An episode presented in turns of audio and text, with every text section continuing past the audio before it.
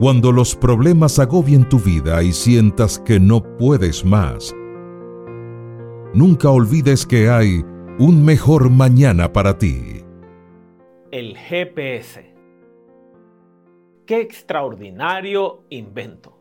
Si su vehículo está equipado con el GPS, su dispositivo se orienta y gracias a varios satélites puede guiarlo teniendo en cuenta los mínimos detalles de su itinerario. Ya no es necesario guiarse por un mapa de carreteras.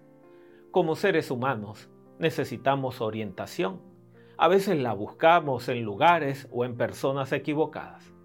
¿Por qué no hacer de Dios nuestro GPS? Que Él nos pueda guiar, conducir en cada una de las cosas que necesitamos enfrentar. Dios quiere conducirte y llevarte. No significa perder tu libertad pero que puedas contar con Él para la bendición de tu vida. Te enseñaré el camino en que debes andar. Sobre ti fijaré mis ojos. Salmo 32.8. Es obvio que un GPS no trabaja si no está activado. Del mismo modo, el que no busca un contacto personal con Jesús tendrá la tentación de querer dirigirse a sí mismo, pero será un fracaso.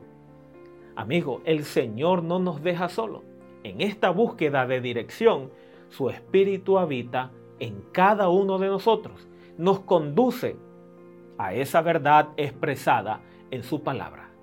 Deja que Jesús sea el GPS de tu vida y así habrá un mejor mañana para ti.